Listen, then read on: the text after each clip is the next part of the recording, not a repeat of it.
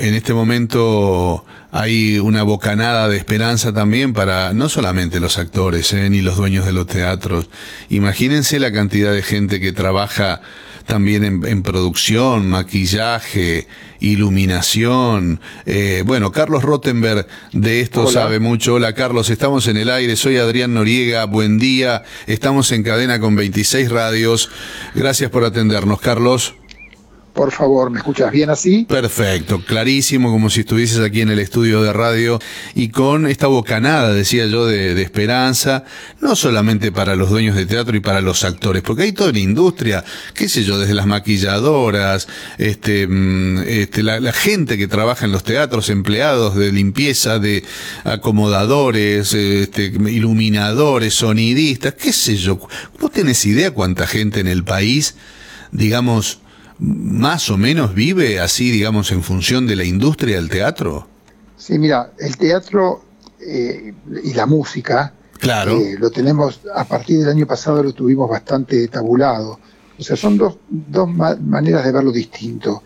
Por ejemplo, eh, egoístamente, entre comillas, la ciudad de Buenos Aires, lo que tiene que ver con la actividad, más o menos mueve el teatro unas 40.000 personas en puestos directos e indirectos. Indirectos son todos los proyectos que, mm. traen aparejados puestos de trabajo que aparecen y desaparecen con los proyectos, no con personal en relación de dependencia, que son fundamentalmente los de los ámbitos.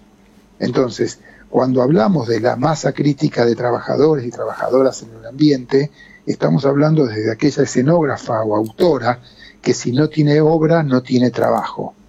Es diferente al boletero por ejemplo, que trabaja los 12 meses en relación de dependencia. Vos decís 40.000 personas en el ámbito de Buenos Aires, nada más. De Buenos Aires, teatro, teatro. Ahora, cuando vos lo multiplicás a teatro y música y lo llevas al país, exponencialmente es increíble lo que crece. Y lo explico por qué. Porque uno no piensa, cuando está hablando de esto, que, por ejemplo, la Cámara nuestra, la de Teatro y Música Nacional, ADET, representa desde el, aquel que organiza el Cosquín Rock hasta el Festival de Villa María, donde hay productores de peñas en el norte argentino claro. o, cuartetos cordobeses, donde intervienen empresas, por ejemplo, de seguridad, de salud, porque hay que mm. controlar los eventos masivos, lo, que tiene que ver con los estadios. Cuando haces esa cuenta, esa cuenta, llegás a más de 350 mil personas en el país. Carlos, ¿cuánto? A más de 350 mil. 350 mil en el país. Tremendo. como los 40 mil quedan chiquititos, ¿no? De teatro en Capital Federal, en Ciudad de Buenos Aires. Sí, sí, sí. O sea, queda. Porque claro, uno no piensa que un espectáculo. Mira, el otro día un productor de música me decía: cuando uno ve 20 personas arriba de un escenario montado para un festival, 20, tengo, tengo contratos con 600. Porque mm. uno no piensa que para que esas 20 personas estén ahí, trabajan desde aquellas, aquellas personas que venden los panchos hasta los del servicio de seguridad que está controlando los accesos, hasta los paramédicos que están sentados en las ambulancias por precaución, obviamente más todo lo que tiene que ver con la función específica de plomos de, luz y sonido, de empresas que alquilan los equipos, mm. del armado de escenarios. O sea, vos mirá qué lejos quedó lo que se ve, que son los artistas, ¿no? Sí, claro, claro, claro, pero yo lo que pensaba es cómo sobrevivió toda esta gente, porque yo escuché anécdotas y vos las debés saber un montón que no se saben, de actores que han tenido que hacer malabares, este, cosas inverosímiles o increíbles, no sé si inverosímiles, pero eh, por ejemplo, mira, el otro día hablábamos este, eh, con, con, un actor, eh, con Pablito Alarcón, que salió a cocinar a las casas de la, de la gente y a hacer una, una, una especie de, de, monólogo mientras cocina. Sí, sí, sí. y no sé.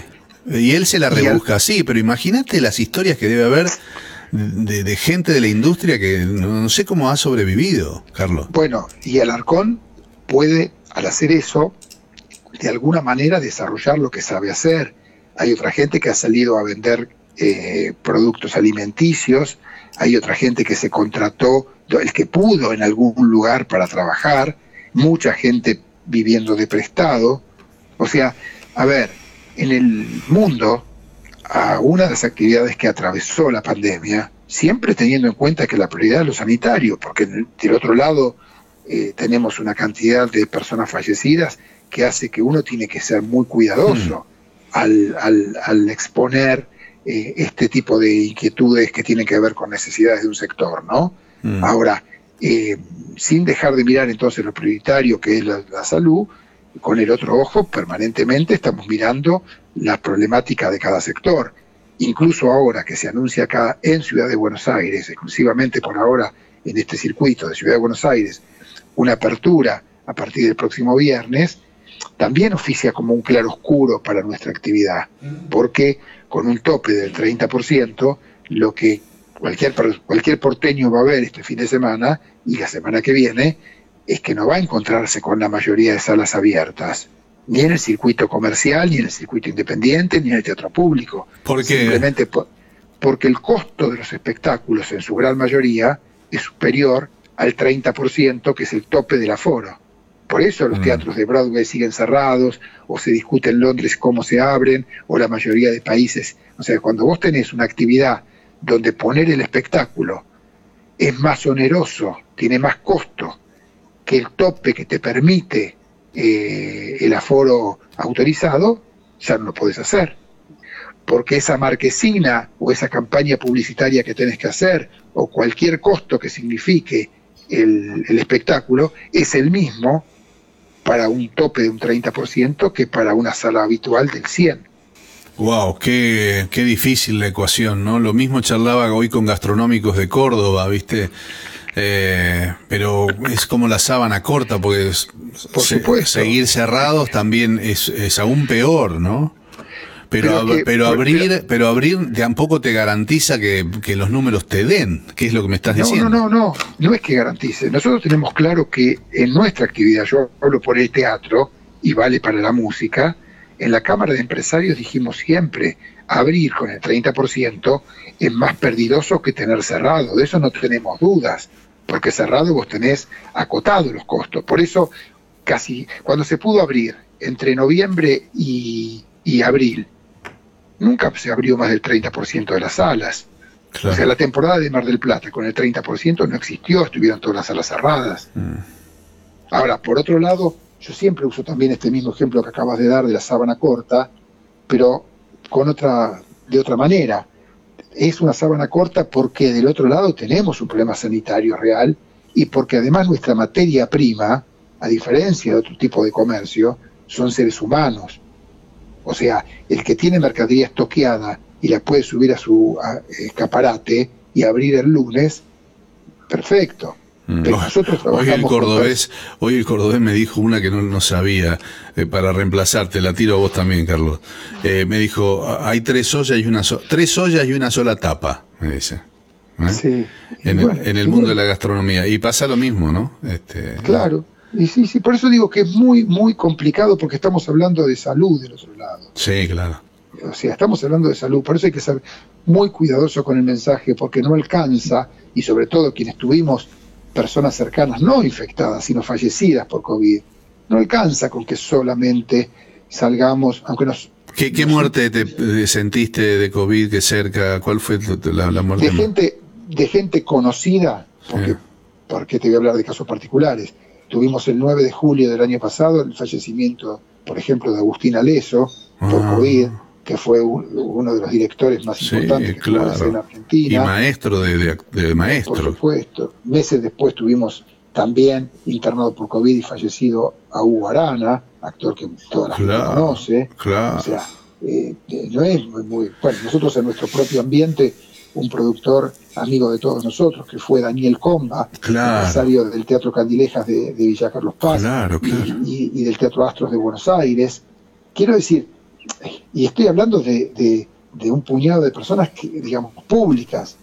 Cada uno tiene en su haber, lamentablemente, eh, personas de sus afectos. Por eso digo que hay que ser muy cuidadosos con esto y sobre todo tener en claro, por lo menos yo nunca tuve duda, lo, hice público en marzo del 2020, cuando subí una gran marquesina que se divulgó mucho, que decía, bajemos el telón para cuidarnos, habrá tiempo para volver al teatro. Y esto lo decía porque mi único enemigo realmente es el virus. Yo no me peleo con ningún colega, ni con los artistas, ni con los periodistas, ni con los eh, eh, con la ciencia, ni con los funcionarios.